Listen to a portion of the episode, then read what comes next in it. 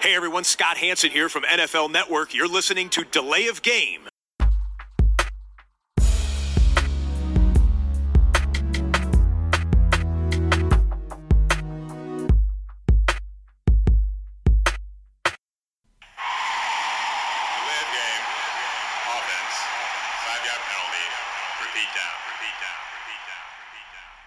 Hallo und willkommen. Hier meldet sich Delay of Game, der Football Podcast mit Episode 260 am Dienstagabend. Und wie immer am anderen Ende der Leitung euer Lieblingsexperte von Delay of Game. Hallo Christian. Hallo Tobi, grüß dich. Vielleicht, vielleicht bin ich ja auch der, der unbeliebteste Experte. Vielleicht von all den. Die, die, für alle Fans von Max kann ich sagen, nächste Woche äh, ist die Chance groß, dass er mal wieder am Start ist. Ja. Ähm, aber diese Woche ist es mal wieder die, wie so oft, typische Zweierbesetzung, äh, Hm. die aber auch äh, für Episode 260 natürlich äh, eine gewisse, einen gewissen Durst mitgebracht hat, den es zu stillen gilt. Und das bringt uns direkt zur Bierfrage.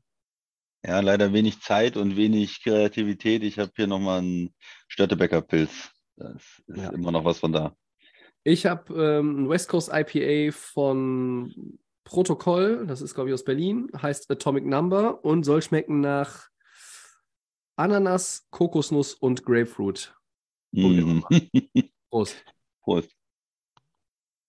Also die Kokosnuss und die Ananas merke ich sofort. Die Grapefruit suche ich noch.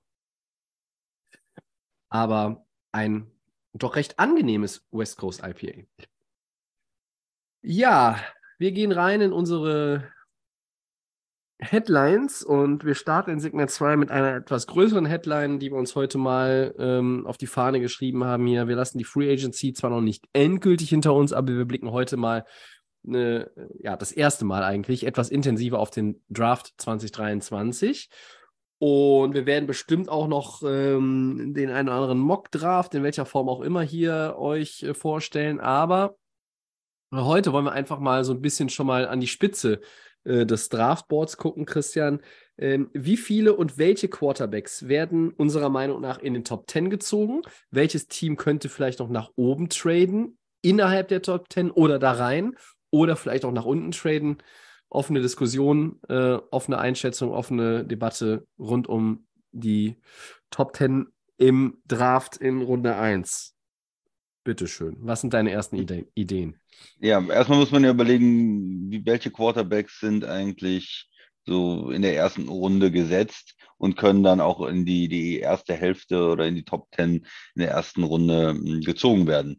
Ähm, es ist dieses Jahr eigentlich nicht so, dass man sagt, man hat jetzt den Quarterback, wo alle schon vorher sich festgelegt haben, Nummer eins, das ist der Sieger, der aus dem College kommt oder so, ja, das ist der Peyton Manning, das ist der äh, Burrow, das ist ein Quarterback, der ähm, absolute Nummer eins äh, Pick ist, ähm, sondern es gibt ein, aber einige interessante Quarterbacks, ähm, die alle, glaube ich, großes Potenzial haben, aber auch das ein oder andere Fragezeichen dabei ist. Also es sind ähm, vier, würde ich sagen, die in Frage kommen. Äh, Bryce Young natürlich vielleicht als erster äh, zu nennen, der ja alles gezeigt hat, der unheimlich spielintelligent ist, der, ähm, wo man das Gefühl hat, wenn es schwierig wird, wird er besser eigentlich, sehr akkurat. Aber das große Thema bei ihm ist einfach die Statur. Ja, er ist klein und zu leicht eigentlich, wenn man die normalen NFL-Maßstäbe anlegt. Und äh, er ist so, glaube ich, gerade 1,80 ist das, ne? so 15. Und äh, das ist dann für einen Quarterback ähm, ein bisschen wenig. Und wenn man ja, es gibt die absoluten Ausnahmen. Es werden dann Leute sagen, ja, äh, Breeze, äh, Russell Wilson, die auch nicht so groß sind, die äh, gute Quarterbacks. Aber es gibt halt auch sehr, sehr viele, die das nicht geschafft haben. Und es ist halt sehr schwer, hinter der O-Line dann äh, die, die Übersicht zu behalten, wenn man einfach äh, kleiner ist. Ne? Das ist der eine Punkt. Und der neben dem Kleinen äh, kommt natürlich dann auch die, ähm, ja, so die Statur dazu. Und wenn man vielleicht auch nochmal sich ein bisschen ähm, bisschen bewegt, ein bisschen läuft und dann die Hits kassiert, dann ist es natürlich besser, wenn man ein, ja, eine größere, schwerere Statur hat. Das ja, ist, ist einfach dann immer die Frage, kann, kann das der Körper über Jahre dann aushalten? Ne? Also das sind so bei ihm ähm, die, die großen Themen erstmal. Aber ich denke, er wird auf jeden Fall äh, in den Top 10 gehen. Wird er der erste Quarterback sein, der gezogen wird? Hm, ja, vielleicht nicht, aber Top 10 auf jeden Fall. So, ich habe jetzt mal gestartet mit, mit einem, ich weiß nicht genau, wie du es hier vorgestellt hast, Tobi. Ich will ja nicht zu viel sagen, wenn ich jetzt alle äh, hintereinander weggehe, aber. Ja, Bryce Young ist natürlich einer der äh, Kandidaten, die in den vielen Mockdrafts jetzt auch äh, aktuell dann schon äh, als erster oder zweiter Quarterback aufgelistet sind. Äh, ich würde vielleicht mal für alle, die es nicht so vor Augen haben, einmal auch durchgehen, wie die Draft-Order ist. Also wir wissen, die Carolina Panthers sind mittlerweile an Position 1. Ja. Ähm, dahinter kommen die Houston Texans, Arizona Cardinals, Indianapolis Colts und Seattle Seahawks, um die Top 5 zu komplettieren. Und dann geht es weiter von 6 bis 10 mit den Lions, den Raiders, den Falcons, den Bears, die nach diesem Tausch halt von 1 auf 9 runter sind, und den Eagles. Äh, der Seahawks-Pick, das sei vielleicht noch erwähnt, ist eigentlich ein Denver-Pick und der Lions-Pick ist eigentlich ein Rams-Pick. Ähm, auch wenn man das schon seit Jahren nicht mehr sagt, das ist eigentlich ein Rams-Pick, weil immer klar ist, das ist kein Rams-Pick. Also die sind ja schon also, acht Jahre im Voraus weg. Also das sind die Top Ten. Vielleicht muss man dann auch noch kurz sagen, wer wird dann Quarterback nehmen von den Top Ten? Oder wolltest das, ist ja, dann, ja. Das, ist, das ist natürlich die jetzt die, die, große Frage. Ne? Also ähm, du hast eben Bryce Young angesprochen. Ne? Ähm, CJ Stroud, Ohio State, Anthony Richardson, Florida und, naja, äh, Will Levis, Kentucky, das sind so die, das sind so diese vier.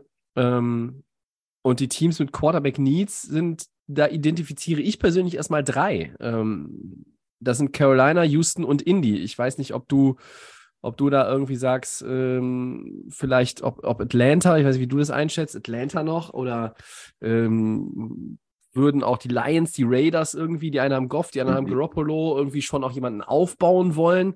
Äh, also ich sehe erstmal so ganz drastisch drei Teams, die äh, wohl in Frage kommen. Äh, und die sind dann auch noch alle aktuell in den Top 4 platziert. Ne? Ja, und, und drei, die eigentlich eine, eine, Bank sind für einen Quarterback, also die nicht nur in Frage kommen. Bei den dreien würde man ja sagen, die müssen eigentlich was machen. Eigentlich schon. Also Carolina geht auf eins und nimmt dann keinen Quarterback. Nee, das wird, das Kann wird nicht passieren. Nicht also vorstellen. Denk, ne, Carolina, äh, Houston, Carolina ist safe, ne? Ja, Houston hat jetzt auf zwei die Chance, ähm, einen Quarterback zu nehmen für den Rebuild. Da müssten sie schon gar keinen mögen, ne? Wenn sie da oder oder raustraden, aber wenn du auf zwei bleibst und nimmst dann keinen Quarterback, stelle ich mir auch schwierig vor. Und ja, äh, die Colts brauchen seit Jahren Quarterback äh, und äh, wollen einen haben. Jetzt haben wir letzte Woche, glaube ich, äh, darüber gesprochen, Lamar Jackson äh, zu den Colts und so, aber im Stand heute würde ich auch sagen, die Colts brauchen auf jeden Fall einen Quarterback. Und diese drei Teams, ähm, ja, da würde ich auch denken, dass die alle zugreifen. Und, und dann hat man das Gefühl, naja, ein viertes wird da wohl irgendwie noch sein, weil genau, da sind so ein paar Teams, die sind so Maybe-Teams. Ähm, Atlanta hat einen Quarterback gedraftet letztes Jahr, könnte aber wieder, ist nicht verpflichtet, hat keinen Top 10 Quarterback oder einen etablierten Starter.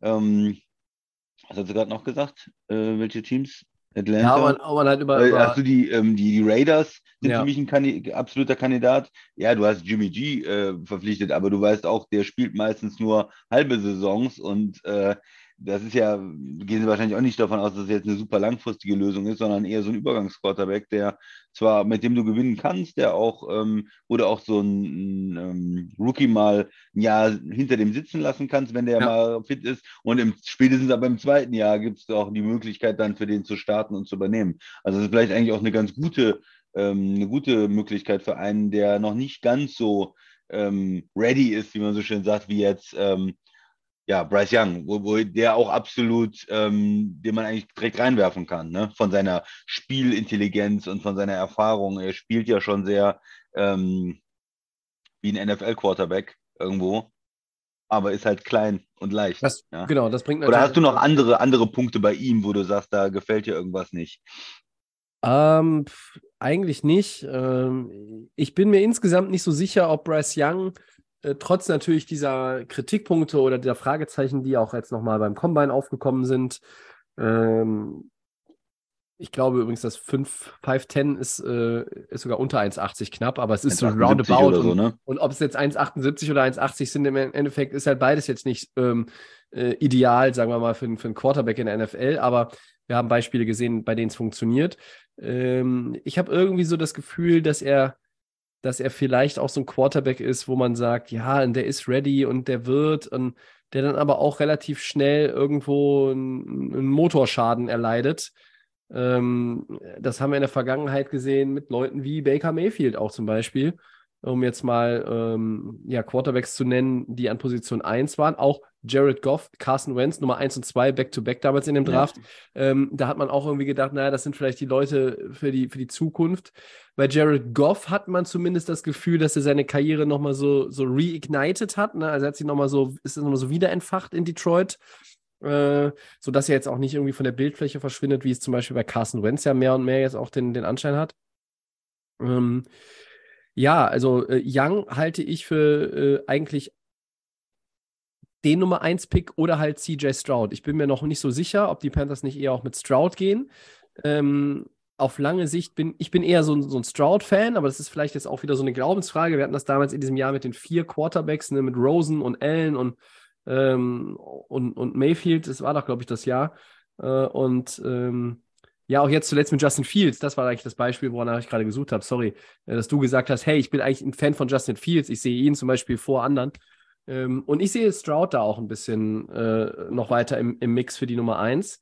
Äh, Richardson hat natürlich seinen Draftstock beim Combine äh, extrem nochmal gepusht, das, das wissen wir. Ähm, und, und diese drei Teams, da, das schreit alles nach Quarterback. Aber was ist, wenn danach kein Team in den Top 10 ein Quarterback nimmt? Ja, weil und auch keiner da reintradet. Ja, also sagen wir mal, die Titans, die sind auf 11, die Buccaneers sind auf 19. Also in Tennessee, was mhm. passiert eigentlich mit Tannehill? Da ist man ja auch nicht so richtig happy mit. Was ist denn mit Tampa Bay? Die haben Kyle Trask, geben jetzt Mayfield, aber vielleicht bringen die noch einen Rookie rein, wollen ihn entwickeln. Ähm, dazwischen, außerhalb der Top 10, weiß ich nicht, da pickt nochmal Houston. Die Jets werden Aaron Rodgers holen. New England spielt mit äh, dem Kollegen Jones. Green Bay spielt mit ähm, Jordan Love. Washington spielt mit Sam Howell. Die werden wohl auch nicht hochgehen, glaube ich. Äh, Pittsburgh bleibt weiter erstmal bei Kenny Pickett und dann hast du wieder Detroit ähm, und halt auch nochmal Seattle. Und ähm, Goff, glaube ich, bleibt da auch erstmal unangefochten. Die werden, glaube ich, nicht in diesem Jahr jemanden äh, picken. Also von daher sehe ich da ein Szenario, in dem tatsächlich drei unter den ersten vier weggehen, aber dann halt keiner in den Top Ten. Also es gibt, dass dann einer fällt. Und ob das äh, äh, Levi's ist oder ob das Richardson ist, ich glaube, die ersten beiden, also Young und Strauss, sind die ersten beiden Quarterbacks, äh, off the board, auch wenn Richardson in dem einen oder anderen Mockdraft da irgendwo jetzt schon mit, mit drin hängt, ne, ganz vorne. Ja, und das muss man vielleicht nochmal beschreiben, ne? was, was, was sind die Unterschiede dann, äh, vielleicht, wenn ich da noch ganz kurz einhaken ja, gerne. Äh, darf, äh, Tobi. Also einmal, äh, Bryce Young hatte ich ja schon ein bisschen beschrieben, Stroud dann eher von der Physis, genau das, was man sich vorstellt, ne? 6'3, 214 Pfund, ähm, ein richtiger Pocket-Passer, glaube ich. Das ist ja auch so dein Stil vom, vom Quarterback. Wahrscheinlich liebe ich auch ihn auch deshalb so sehr, ja. ja. Akkurat ist und hat auch einen guten Deep Ball. Ähm, ist eine gute, gute Technik, gu gute ähm, Bewegung mit den Füßen. Und ja, da hat man, glaube ich, das, der so die sicherste Bank, würde ich sagen, von den ja. Quarterbacks. Weil ne, eben beschrieben, ja, bei, bei Bryce Young, dass der eventuell verletzungsanfällig ist, dass es passieren kann, dass er das physisch nicht, nicht aushält in der Liga. Hat man bei Stroud eigentlich nicht. Da sagt man eigentlich, das denkt man, der wird auf jeden Fall solide sein. Da ist wieder die Frage, wie gut kann er dich machen? Ist er, ist er so ein, einer, der die, ein Franchise-Quarterback, der die Franchise wirklich verändert, oder bist du da irgendwo, ja, so irgendwo in der Mitte dann hinterher unterwegs? Ne? Das ist, das ist so die Frage. Und dann kommen die Quarterbacks vielleicht noch mit dem mega Upside, die akut jetzt stand oder auch wie sie im College gespielt haben, deutlich hinter den beiden zurückfallen, ja. aus meiner Sicht, aber die dieses absolute Potenzial haben. Ne? Richardson ist einfach, wow, ist der, ist das ein, ein, ein Paket, ja, ist das ein, ein, ein Typ, ne? Von der Geschwindigkeit, von der, das ist ja Cam Newton gekoppelt mit äh, weiß ich nicht, Kyler Murray oder so von, ja. von seinen, von seinen Combine-Daten, wo du denkst, wow, was gibt es da für Möglichkeiten mit dem, mit dem Arm auch und mit dem, äh, mit der Geschwindigkeit, mit dem Laufen, was er machen kann, mit der Athletik, ähm, wie, das, wie das funktionieren kann dann. Aber auf der anderen Seite hat er wenig Star, äh, Starts bis jetzt, ist ziemlich, äh, ähm, ja, von der Erfahrung her, äh, von der, vom Verständnis äh, vom Quarterback-Play natürlich da noch nicht, noch nicht so weit, kann er noch nicht so weit sein. Und ähm, ja, das ist so ein, so ein Potenzial Cam Newton oder so. Und in, in seiner besten Zeit hat er ja die Panthers auch in den Super Bowl geführt. Ganz großes Potenzial, aber nicht so sicher. Das kann auch sein, dass das, dass er sich nicht verbessert, dass er da irgendwie stecken bleibt, dass er nicht die Defense richtig liest, dass er nicht akkurat genug ist und dann ähm, ja auch irgendwo äh, nicht erfolgreich ist. Ja, ein bisschen Josh Allen, hast du da auch diesen Gedanken ist er so ein bisschen, ne, weil der ist ja auch äh, vielleicht ja. so in die Liga gekommen, ein Stück weit. Also das sind so die, die Vergleiche da. Und ähm, Will, Will Lewis, der, der vierte Mann, ja, der ist auch sehr, ähm, sehr athletisch ne? und, und sehr gut, ähm, ja, sehr schnell, ne? kann auch als, als Läufer gut arbeiten.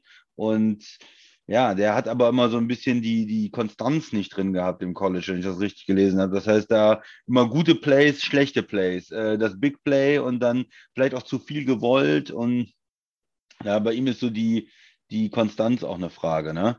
Äh, ich denke mal, er könnte der am ehesten noch rausfallen. Also ich denke, ja. dass irgendwer die ersten beiden hast du schon gesagt und dann irgendwer wird Richardson einfach wegen dieser, wegen dieser, wegen dieser Geschwindigkeit, die er gezeigt hat, wegen der Physis, wird irgendeiner sagen, komm, den nehmen wir, da machen wir was draus. Genau. Ja. Und, äh, und, und wenn, dann wird, glaube ich, ähm, der Will äh, Levis oder ja, ne? Ja, Levis, glaube ich. Levis? Also ich muss, ja. muss mir die Aussprache nochmal angewöhnen, aber. Ähm, der, der ein Stück weit irgendwo runtergehen aber noch in der ersten Runde, glaube ich. Aber nicht, nicht in den Top Ten. Ich glaube, da ja. das, könnte, das könnte vielleicht äh, dann die, dieser Bruch sein, dass er dann irgendwo ein bisschen später dann gedraftet wird. Vier Quarterbacks in der ersten Runde?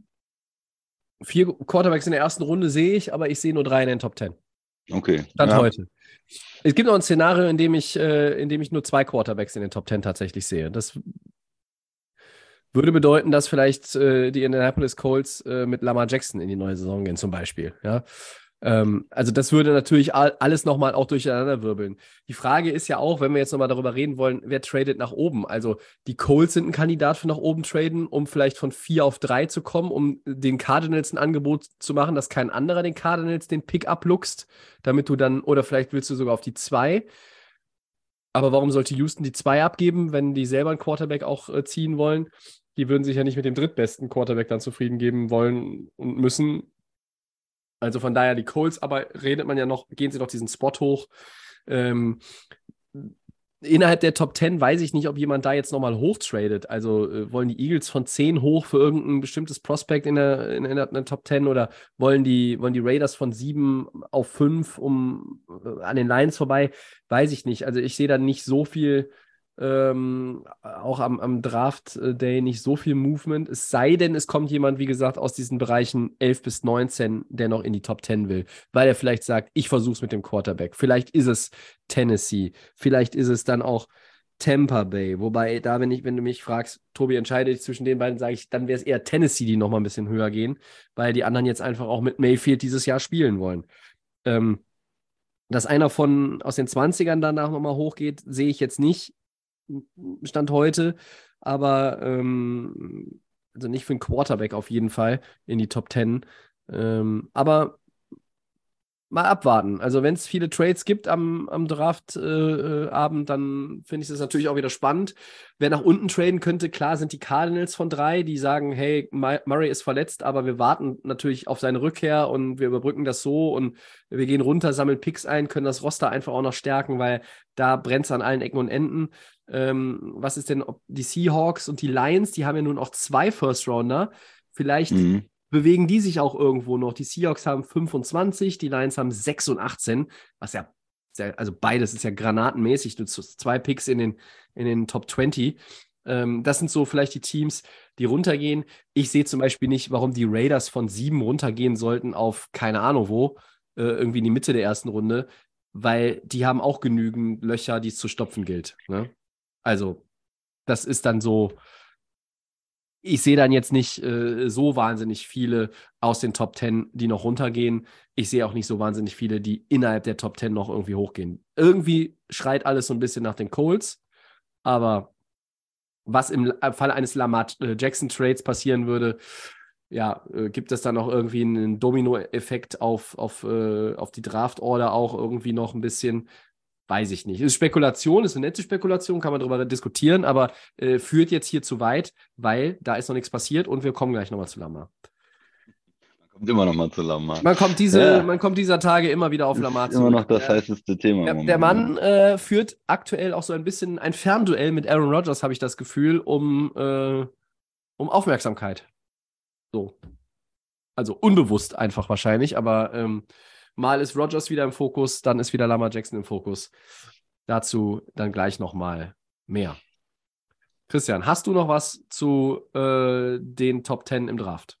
Nö, haben wir, glaube ich, erstmal besprochen, zumindest die Quarterbacks, und die sind ja immer, sind immer das Wichtigste. Wie fallen die? Ähm, gibt natürlich ein paar andere Spieler, die man auch nennen kann, die auf jeden Fall in den Top 10 sind. Ne? Wir können ja auch über, wir können auch über Defender sprechen und so, aber bei den Quarterbacks, das ist, ist glaube ich, hier das Entscheidende. Und Ja, über die anderen werden wir sicherlich auch noch reden. Ähm, ich also Will persönlich, Anderson wird ja auf jeden Fall ja, in den Top 10 gehen, ne? Pass Rusher, klar. Ja, ich glaube, dass, dass äh, äh, ich es irgendwie cool fände, wenn am Ende nur zwei Quarterbacks in den Top 10 gedraftet werden. Ähm, weil ich finde das ja immer so, diese, diese Gier nach Quarterbacks und irgendwie aus dem Jahrgang mehr zu machen, als, als, als eigentlich Das ist, ja. Das, da bleibe ich auch bei, ähm, dass das alles nicht so äh, rosig ist, wie vielleicht manche glauben. Ja, es ist auch manchmal schwierig, ne? Bei manchen Jahren hat man dieses Quarterback, Quarterback, Quarterback und dann wurden auf einmal ein, zwei, drei Quarterbacks in den ersten drei Picks. Also schon. Und manche Jahre, dann, dann erwartet man das wiederum und dann sagt die Liga aber, nee, die Gruppe ist nicht so gut und äh, wir warten lieber ein bisschen und die werden ein bisschen später gedraftet. Aber wie gesagt, hier in dem Fall würde ich schon drei relativ weit oben sehen, weil die Teams ja. haben die Needs und, und die Quarterbacks sind dann gut genug, auch wenn sie vielleicht nicht allerhöchstes Niveau haben vom Ja, das- Prospect her. Das ist dann einfach auch, Also- du willst, willst hinter dir auch nicht vorwerfen lassen äh, müssen, dass du die, den Pick hattest und dann irgendwie an dem Talent vorbeigegriffen Ja. hast. Ja. Ne?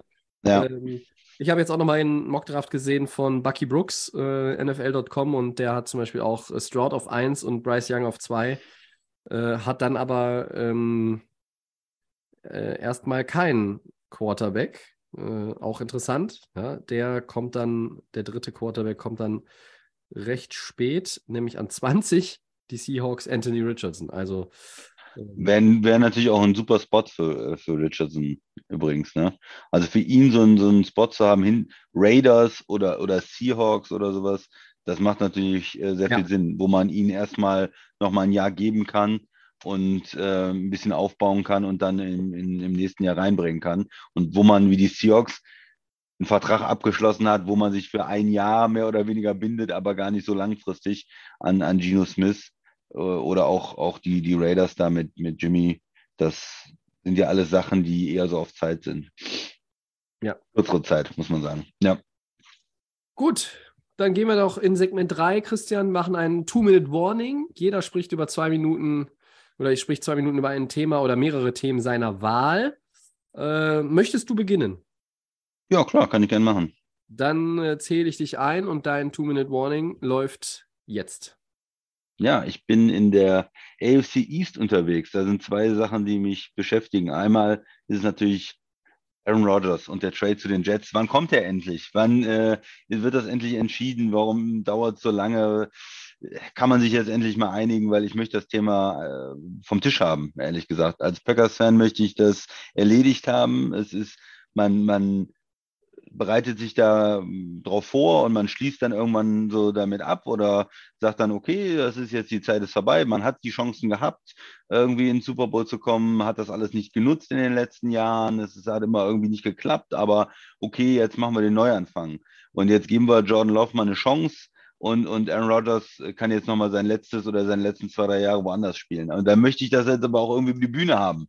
Also jetzt wenigstens vorm Draft äh, und irgendwo einen Pick von den Jets haben. Ich weiß, sie versuchen da den First-Round-Pick rauszuleiern, aber ich fände es gut, wenn es irgendwann erledigt wird, dass man sich dann, dass man klar das Team hat äh, fürs äh, kommende Jahr und dass die Jets dann umgekehrt auch Klarheit haben und dass man das irgendwie geklärt hat. Das ist jetzt sowas, es ist ja eigentlich schon fast klar, aber noch nicht so wirklich. Das nervt mich. Äh, und das Zweite, was ich äh, aus der AFC East noch ähm, habe, ist Miami. Ich finde es einfach sehr, sehr interessant, wie die vorgehen. Ne? Sie haben diesen Fragezeichen Quarterback, Tour, einfach Fragezeichen, weil er so viel verletzt ist mit den Gehirnerschütterungen und allem. Das, das, man ist sich nicht sicher, was ich vor der Saison haben wir gesagt, die haben ein tolles Roster jetzt, die machen alles für ihn. Wenn er besser spielen kann, dann wird es richtig großartig. Er hat diese Ansätze gezeigt, aber dann ist er natürlich wieder verletzt. Und das heißt, du kommst wieder in die neue Saison und sagst, Mensch, die haben viel gemacht, die haben jetzt noch äh, Ramsey geholt und alles. Aber es bleibt kann der Quarterback eine Saison durchspielen. Also deswegen ist Miami und, und die Jets unheimlich interessant und in der AFC East ist da äh, unheimlich viel los. Ne? Ähm, die Bills sind ja auch noch in der Division, also eine ganz spannende Kiste da, die East. Man hat gar nichts gehört, Tobi, aber ich habe es gesehen, dass es abgelaufen ist. Ja, interessant. Das äh, Two-Minute-Warning. Ich glaube, es bei den äh, bei der Packers, Jets, Rogers Thematik, dass ich das noch ein bisschen hinziehen kann. Ähm, irgendwie ist es ja auch ist es ja auch ein bisschen jetzt eine Frage des Zeitpunktes, was dann auch Cap-Hit und Dead Money anbelangt und ähm, ja, mit dem Draft und so weiter.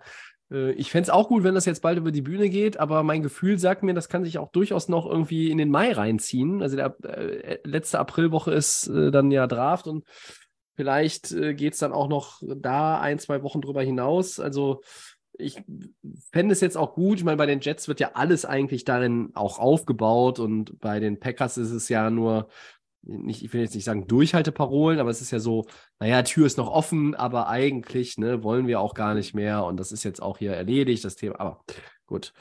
Ähm, ja, und Miami, ähm, das greife ich, glaube ich, in, äh, im nächsten Segment nochmal auf, äh, dieses Thema Miami in anderer Verbindung, ähm, aber auch halt mit Tour. Ähm, ja. So, dann hau ich meine zwei Minuten jetzt raus. Läuft schon, ich bin on the clock, herrlich. Also, äh, ich greife nochmal so ein bisschen von letzter Woche auf das Thema Running Back Value. Da hatten wir ja drüber gesprochen. Ähm, es gibt, ich habe mal ein bisschen geguckt, wie das jetzt einfach so mit den Verträgen ist. Wir hatten das letzte Woche mal angerissen, was sie so verdienen. Es gibt nur sieben Running Backs in der National Football League, von denen die aktuell nicht unter dem Tag spielen werden, jetzt in 2023, die mehr als sieben Millionen Dollar Jahresgehalt bekommen. Das sind McCaffrey, Camara, Cook, Henry, Chubb, Mixon und Aaron Jones. Die verdienen das auch alle, das ist alles, alles gut. CMC 16 Millionen im Average auf Rang 1. Aber um das mal einzuordnen, den Value, den Running Backs mittlerweile haben, den Status, den die genießen oder halt eben nicht genießen in der NFL, zum Vergleich mit den Receivern. Tyreek Hill als bestbezahlter Receiver bekommt 30 Millionen Dollar. Und da habe ich mir mal angeguckt, wie viele Wide Receiver bekommen denn mehr als 7 Millionen Dollar im Schnitt, ja, wenn wir sieben Running Backs haben. Und die Zahl hat mich erstmal vom Sockel gepustet. 39 Wide Receiver bekommen mehr als 7 Millionen Dollar. Unter anderem, jetzt haltet euch fest, da sind Granaten bei, Ladies and Gentlemen. Christian Kirk, bestes Beispiel mit 18 Millionen in Jacksonville. Corey Davis, der kriegt 12,5 Millionen. Curtis Samuel 11,5. Cedric Wilson, Who the fuck ist Cedric Wilson? Der spielt bei Miami. Kennt den jeder? Weiß ich nicht. Der kriegt auch noch 7,35 Millionen. Ja, also das zeigt auch mal einfach den Value. Äh, du musst mal die Uhr antippen, Christian, sonst sehe ich nicht, wie, wie ich noch habe. Ähm, zeigt einfach auch den Value, den Running Backs halt eben noch haben oder nicht oder nicht haben. Ähm, 21 Defensive Tackle bekommen mehr als 7 Millionen. 19 Tight Ends bekommen mehr als 7 Millionen. Also, Value dramatisch runtergegangen vor allem im Vergleich zu anderen Positionsgruppen. Ähm, aber es ist halt auch ne, für Running Backs mittlerweile einfach, ja, es ist wichtig und schwer zugleich, sich nach dem Rookie-Deal in eine Position zu bringen, ähm, um dann einen fetten Deal abzu, abzucashen. Ne? So, da sind meine zwei Minuten gelaufen. Ähm, wenn du überhaupt nach dem Rookie-Deal einen fetten Deal bekommst. Da gab es ja auch schon Beispiele, die haben den einfach nicht gekriegt. Ja, ja, absolut. Das ist, wenn man sich die Zahlen anguckt, höchst interessant, ne?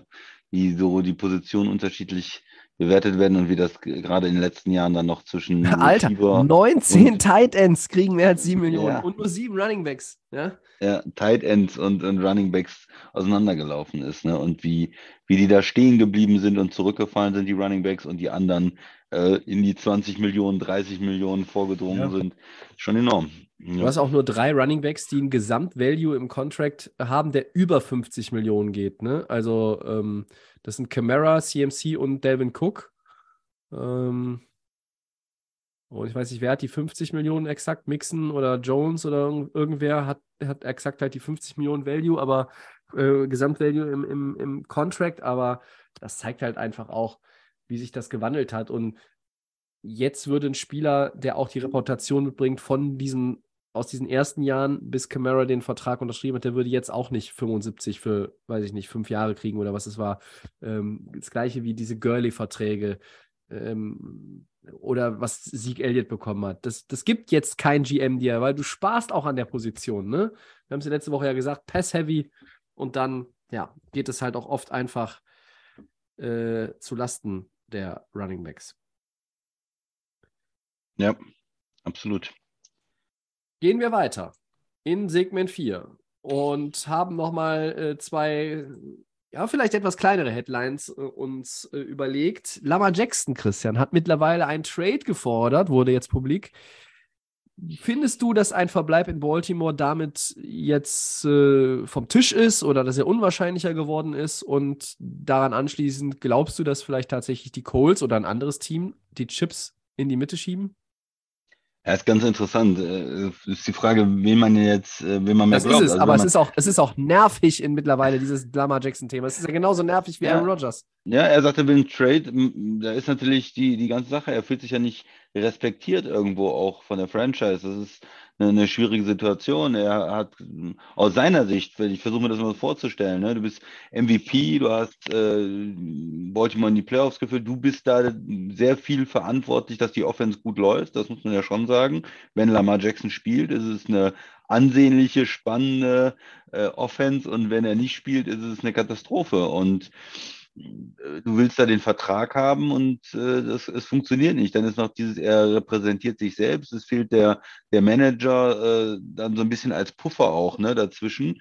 Das haben wir ja auch schon gesagt, wenn dann so Verhandlungen sind und man kriegt nicht den äh, Respekt, der sich auch immer in Geld ausdrückt und in, in, garantiertem Geld und so, dass da die Fronten schnell verhärten können. Und dann hat er jetzt noch diesen Franchise-Tag äh, non-exclusive bekommen, um, um Geld zu sparen, ja, der günstigere Tag, der quasi sagt, ja, wir glauben nicht, dass du zwei First-Round-Picks äh, hier äh, wert bist, dass ein anderes Team dir einen guten Vertrag äh, gibt und zwei Picks auf dem Tisch legt. Und ähm, zeig uns das erstmal und dann überlegen wir uns, ob wir, ob wir matchen. Und das ist natürlich alles, was, äh, was na, das Klima nicht besser macht. Und wundert einen überhaupt nicht, dass er jetzt sagt, ja kommt, dann, dann macht was, dann tradet mich, ich will weg, ich äh, ähm, gehe mehr oder weniger. Ich spiele nicht mehr für die, für die Ravens.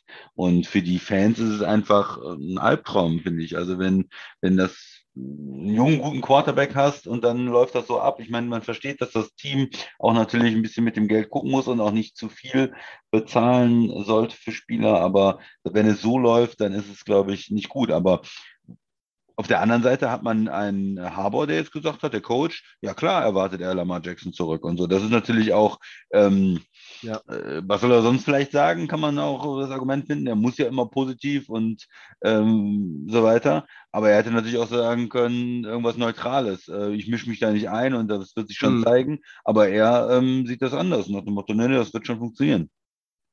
Will er zeigen, dass er ihn zurückhaben will? Will er damit auch mehr ausdrücken? Sportlich äh, spricht nichts dagegen.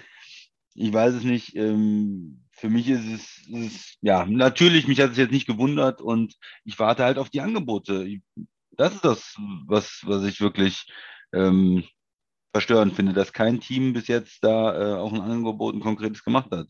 Ne, was ist mit den Colts? Was, warum sagen Teams wie Atlanta von vornherein, nee, wollen machen auf gar keinen Fall oder so, was andere Mannschaften für Quarterbacks schon ausgegeben haben, für deutlich schlechtere, äh, für einen Wenz, der äh, letztes Jahr immer noch ein Trade Value hatte, davor das Jahr, warum, warum passiert da nichts mit Lamar? Ne? Aber gut, vielleicht kommt es jetzt noch. Mal schauen, aber das sind so die ersten äh, Gedanken dazu, Tobi.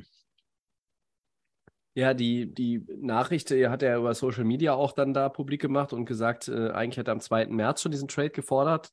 Für die Ravens ist es jetzt auch alles nicht neu, weil die haben das Anfang des Monats natürlich mitbekommen, dass er den Trade gefordert hat. Es war jetzt aber nur nicht so kommuniziert worden.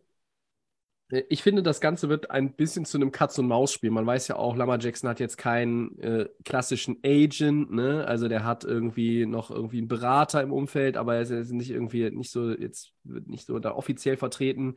Äh, versucht das irgendwie auch viel da selbst auszuhandeln. Äh, das hat ihm bis jetzt gar nichts gebracht. Ähm, äh, andere Teams warum kommen die nicht rein? Ja, es ist auch immer so ein bisschen dann der Vergleich und Lama Jackson ist dieselbe Draftklasse wie ähm, Josh Allen und der hat schon so viel mehr an Kohle auch bekommen und ähm, da war es irgendwie gar keine Diskussion und ähm, ist es vielleicht auch irgendwo die Verletzungsanfälligkeit von Lamar? Ist es irgendwie die Frage, ähm, nach, den, nach den tatsächlichen Skills, auch im Passing-Game auf lange Sicht, die auch ich dann immer mal wieder äh, in Frage gestellt habe.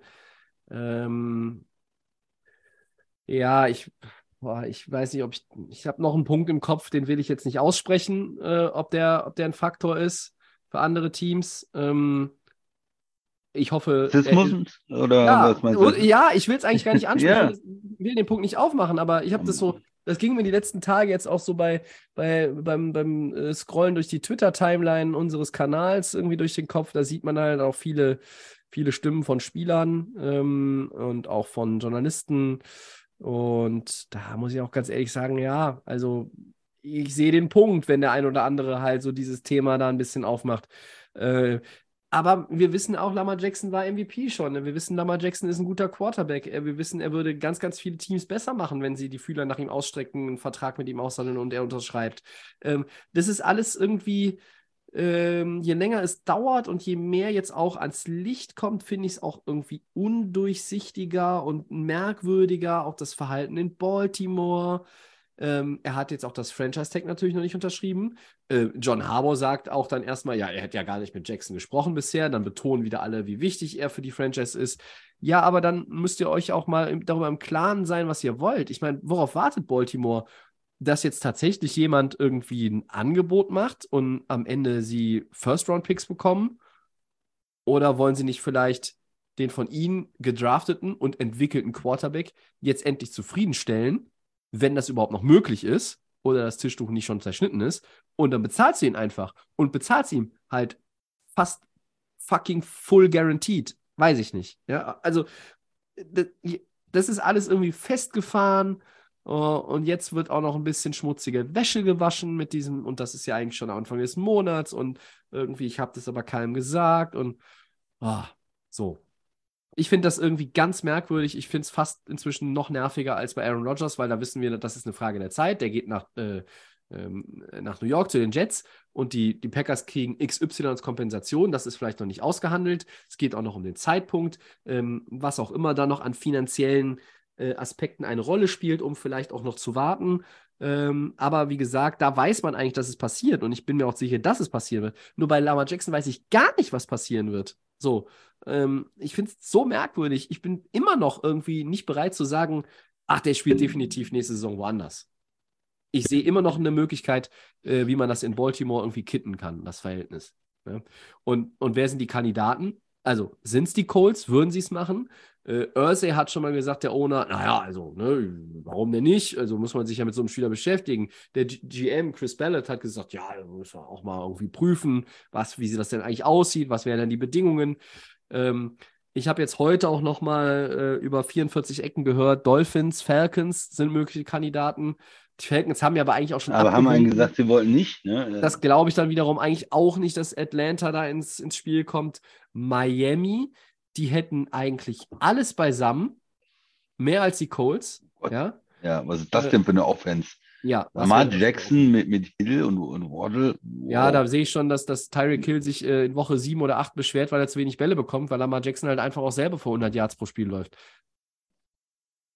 Ist noch ein bisschen, ne? Sind wir noch nicht, aber ähm, da wäre irgendwie so ein gemachtes Feld, ne? Da kannst du rein und dann bist du, brauchst du ein bisschen Anlauf noch, aber den brauchst du immer beim neuen Club, aber dann äh, ist Miami für mich ist Miami ein Contender, wenn Lamar Jackson der Quarterback ist, bei dem Team, was sie haben. Ja, finde ich. Ja, können die sich das leisten? Passt das vom Salary Cup? Ja, wahrscheinlich stand heute nicht, ne? Aber äh, die Colts äh, könnten, hätten genug Money wahrscheinlich. Atlanta könnte das auch noch irgendwie möglich machen, denke ich. Aber die, die, die Situation ist erstmal für mich undurchsichtig und ich weiß nicht genau, wie das eigentlich, wie das eigentlich enden soll. Also, ähm, weil, weil ja auch der, der Spieler selber sich durch, ähm, selbst wenn er in, in vielen Punkten recht hat, ich finde, das Verhalten wirft ja Fragen auf. Also, wer zuckt jemand da irgendwie oder, oder zieht vielleicht dann sogar auch direkt zurück, weil man sagt, oh, okay, aber Lamar ist vielleicht auch irgendwie schwierig. Äh, kriegen wir den gehandelt? Kann er sich irgendwie dann auch hier Ja, aber einordnen, unserer Philosophie? Wo war der in den letzten? Jahren denn schwierig? Ich meine, in Ja, den letzten also Jahren war weiß ich nicht. schwierig, Er oder? wirkt ja jetzt schwierig, weil so diese, diese, äh, diese Forderungen immer, deshalb denke ich. Also bis jetzt kann ich in seinem Karriereverlauf da auch nichts ausmachen. Aber Hm. das ist, das sind nur so die Gedanken, die ich habe. Äh, und das irgendwie gewichten und sagen, woran es liegt, weiß ich nicht. Aber ich finde es schon, ich finde so vieles so merkwürdig. Ich finde ein bisschen, bisschen merkwürdig, dass er sich alleine vertritt. Ich finde merkwürdig, dass Baltimore nicht bereit ist, ihm mehr Guaranteed Money zu geben. Und ich finde es merkwürdig, dass keiner ein Offer Sheet abgibt. Ja. Aber nochmal, die, die Dolphins haben am zweitwenigsten Salary Cap im Moment Ja, in der gesamten Liga. Ne? Also ich weiß nicht, das wäre natürlich krass, aber ich weiß nicht genau, wie die es machen sollten. Also da müsste wirklich, müsste er das, das Tag bei Baltimore unterschreiben und dann Trade und, und, und gegen einen Spieler vielleicht auch, damit das vom, vom Salary irgendwie klappt. Äh, So sind meine Ideen jetzt ja so. vieles, ne? Aber ja. Was, wenn, was glaubst du denn? Ist es für dich jetzt irgendwie unwahrscheinlicher, dass er für Baltimore spielt durch diese Forderung oder Ja, ich glaube, das macht nicht mehr, nö, das macht, glaube ich, nicht den, den Unterschied. Ich glaube, es ist genauso wie, wie vorher, weil das ist, dass diese Gedanken bei ihm da sind, ist, ist, glaube ich, klar. Also das ist, Hm, macht für mich keinen großen Unterschied. Nee, Hm. ehrlich gesagt nicht. okay. Ja, ich finde es ein bisschen unwahrscheinlicher, aber ich würde es jetzt immer noch nicht ausschließen. Aber, ja. Gehen wir einen weiter.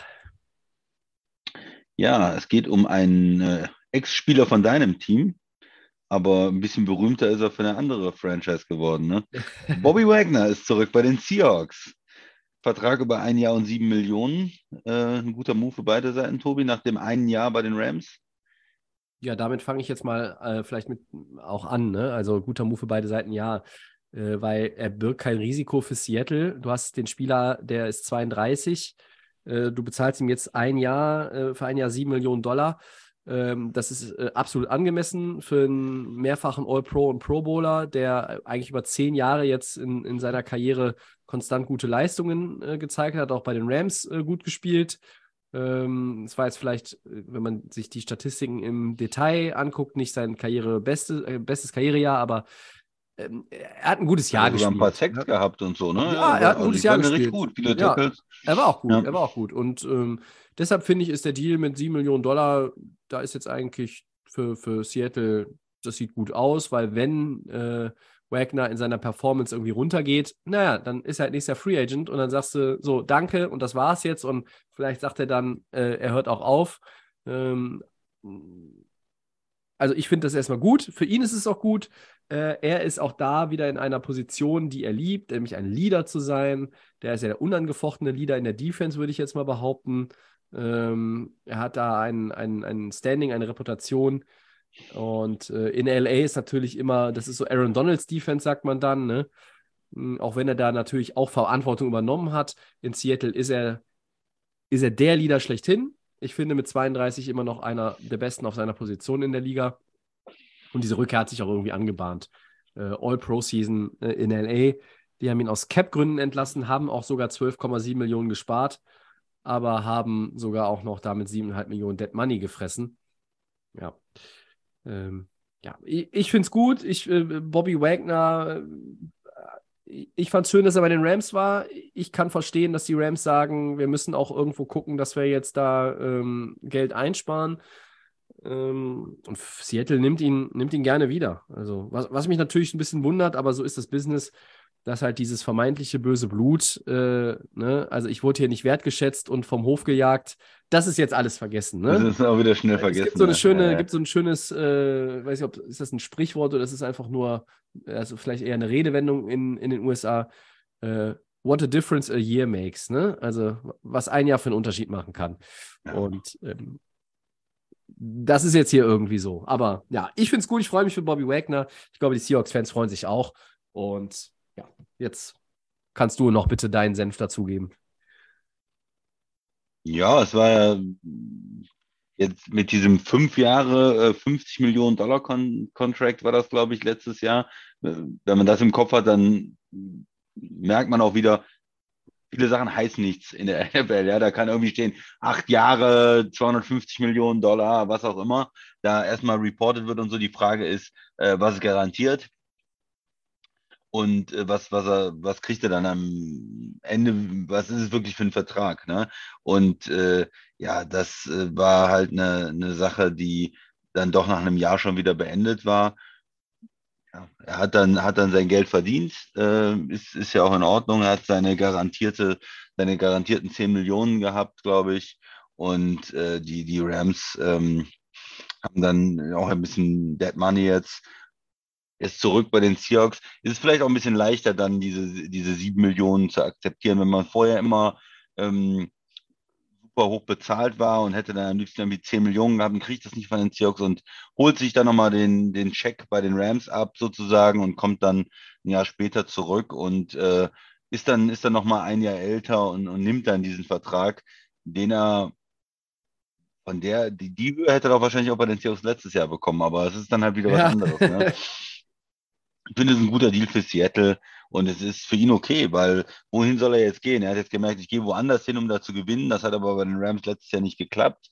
Und, und Seattle hat ja eine ganz gute Saison dann auch wieder gehabt. Die sind nicht in einem totalen Rebuild. Es ist nicht ähm, aussichtslos, sondern du kannst mit deiner Franchise, ähm, ne, das ist ja für ihn seine Franchise, auch, Ja. auch dann wieder gewinnen. Ne? Und Ja.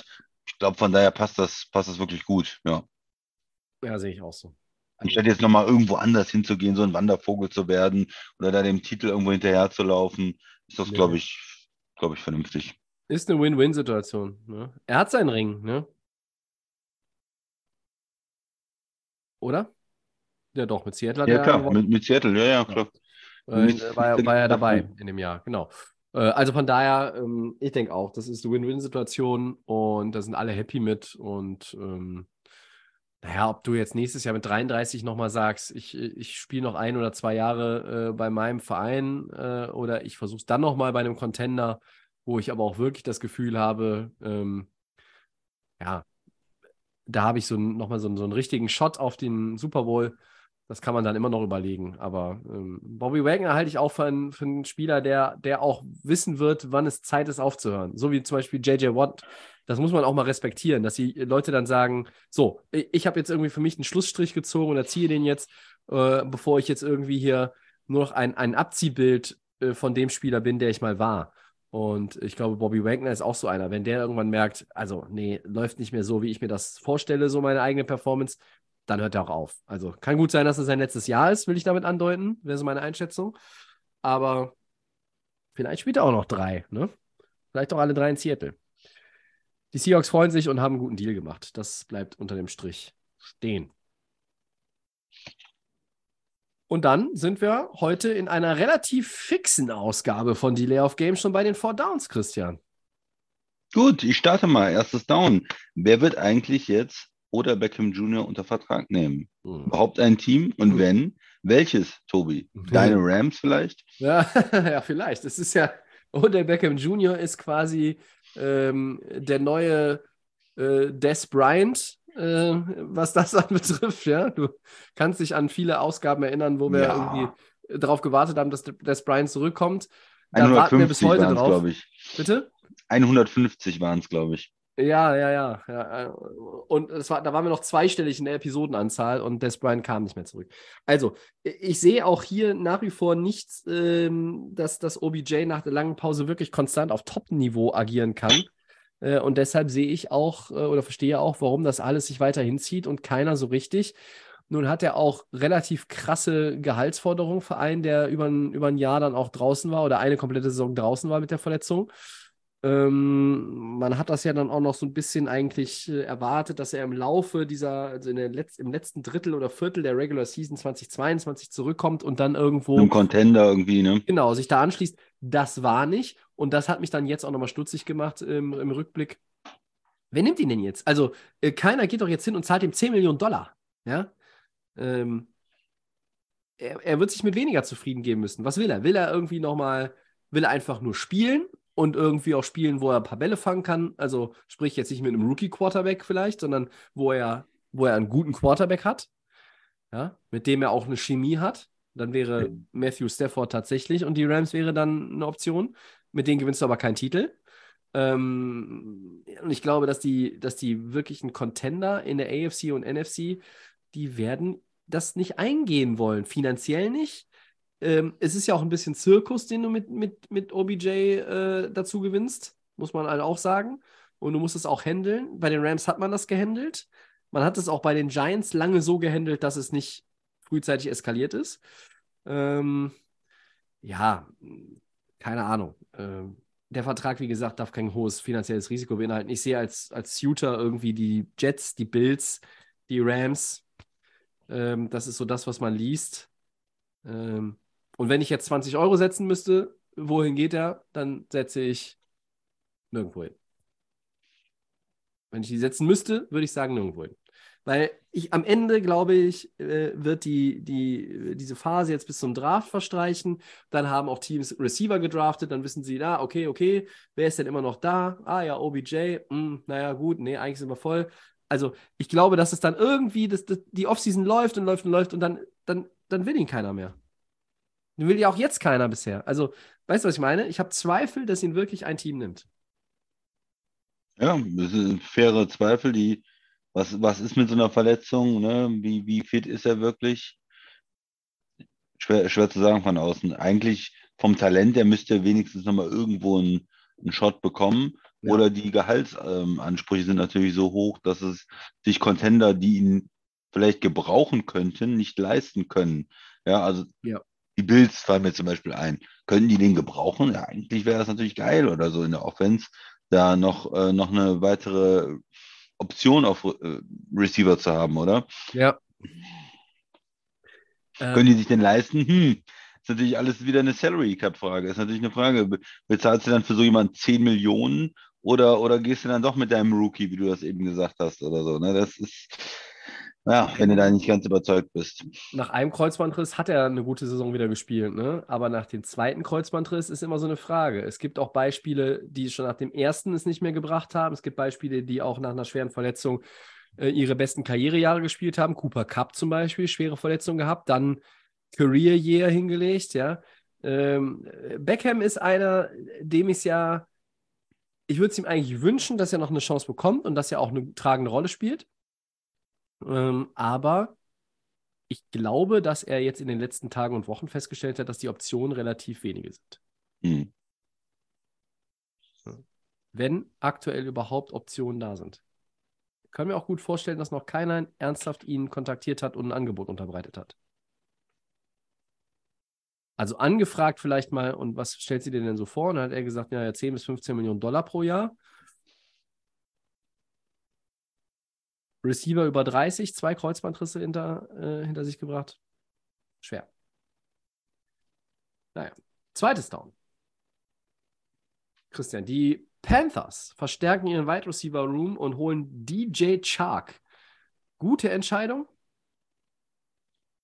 Ach, grundsätzlich finde ich den Spieler nicht schlecht. Ähm, hat ja die meiste Zeit seiner Karriere in Jacksonville gespielt. Aber es ist jetzt auch nicht so, dass äh, mich das total begeistert, äh, dass man jetzt sagen kann, oh, wir haben Moore ersetzt. Nee, nee, der war schon besser. Also es ist, ist eine, eigentlich eine Option. Ja, wenn das ein dritter, vierter Receiver ist irgendwo, ja, ist es dann, ist es ein zweiter Receiver? Ist es eine Nummer zwei in einer guten Offense? Ich glaube nicht, ehrlich gesagt. Und ähm, mit, äh, mit Thielen zusammen dann, ne, Adam Thielen, den sie ja Mhm. Nummer eins dann geholt haben, äh, ist, ist das eine, eine schwache, eine schwache Eins und eine schwache Zwei, ne?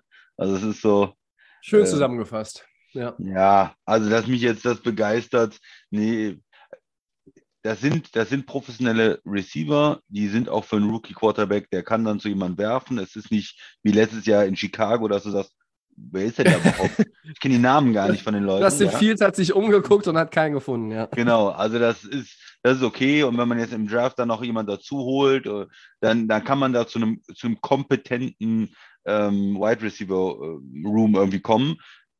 Aber ist es so, dass mich das irgendwie äh, begeistert und ich sage, mega Waffen? Nee, sorry. Nee, mich auch nicht. Ähm, du hast mit Thielen und Shark jetzt zwei erfahrene Receiver auf jeden Fall für den, für äh, Rookie-Quarterback. Und du verbesserst den Raum insofern, weil die anderen Optionen, die du hast, sind LeVisca Chenot und Terrace Marshall. Die hatten irgendwie Upside, aber die sind irgendwie, also das geht eher so Richtung Skipiste, ne? Also bei den beiden. Da hast du nicht das Gefühl, dass es nochmal so ein bisschen, dass da nochmal was kommt. Und jetzt mit einem Rookie-Quarterback brauchst du solche Leute. Äh, das ist jetzt kein One-Two-Punch, der ähm, den Cornerback-Duos dieser Welt den Angstschweiß auf die Stirn treiben wird. Aber äh, es ist natürlich erstmal gut, dass du erfahrene ähm, Typen da jetzt hast. Äh, ich finde, Shark ist ganz okay. Er ist natürlich kein Top-Guy. Ähm, ich war ein bisschen erstaunt, dass es bei den Lions nur 30 Catches und 502 Yards waren in der vergangenen Saison mit drei Touchdowns. Aber du gibst, gehst halt auch nicht so ins, äh, ins große Risiko auch hier. Ne? Das sind 5 Millionen für ein Jahr, die sind garantiert und dann hast du äh, vielleicht noch ein paar Incentives dabei, aber das ist alles überschaubar. Ja. Ähm, und vielleicht ähm, gehen die Panthers ja auch noch mit einem Mitrunden-Pick irgendwie Richtung Receiver und polstern dieses ganze Receiving Core dann noch ein bisschen, was sie auch was sie auch müssten. Ja? ja. Ähm, oder sie holen oder Beckham Jr. Das geht natürlich auch. Okay, drittes Down. Die Eagles verpflichten Safety Terrell Edmonds von den Steelers. Kann er die durch den Wechsel von CJ Garner Johnson entstandene Lücke schließen, Tobi? Ja, ich finde es keine schlechte Verpflichtung. Ähm, mir hat Edmonds eigentlich in Pittsburgh ganz gut gefallen. Ähm, ist, ein, ist ein Safety, der Mm, wie ich finde, auch ja, ein bisschen schwankende Leistung hat, aber unterm Strich ist er ein solider Safety, der hilft den Eagles in der Secondary. Wir haben letzte Woche betont, wie wichtig das ist, dieses Cornerback-Duo zu behalten. Äh, CJ Gardner-Johnson hat so ein geiles Jahr gespielt, war bis dahin auch nicht irgendwie einer, den du, den du ultra äh, hoch gerankt hättest in, in der Liste von Safeties. Ähm, da würde ich jetzt Edmonds auch nicht äh, ranken, aber er kann diesen, diesen Abgang, glaube ich, kompensieren wenn er an seine besseren Zeiten äh, aus Pittsburgh anknüpft. Würde ich im Großen und Ganzen auch so sehen. Du hast die Stabilität jetzt mit den beiden Cornern und das ist dann schon mal wichtig und macht es natürlich einfacher, wenn du da neben guten Leuten spielst, siehst du vielleicht auch gut aus. So, so denke ich mir das. Ne? Ähm, ja, ist, ist das auch wieder sowas, ist man da total begeistert? Ist ein absoluter Top-Free-Agent? Stärkt das die Eagles? Nein. Nein. Aber ist das jemand, den Weckern kompensieren, die Lücke schließen? Ja. Ja. Ja. ja. So ist es. Und damit sind wir beim vierten und letzten Down. Wir haben die Episode mit dem Draft begonnen. Wir beenden sie mit dem Draft, unabhängig davon, Christian, dass alle Teams natürlich immer einen guten Draft gebrauchen können. Wenn du dir ein Team rauspicken müsstest, und das musst du jetzt. Achso, ich habe zwei.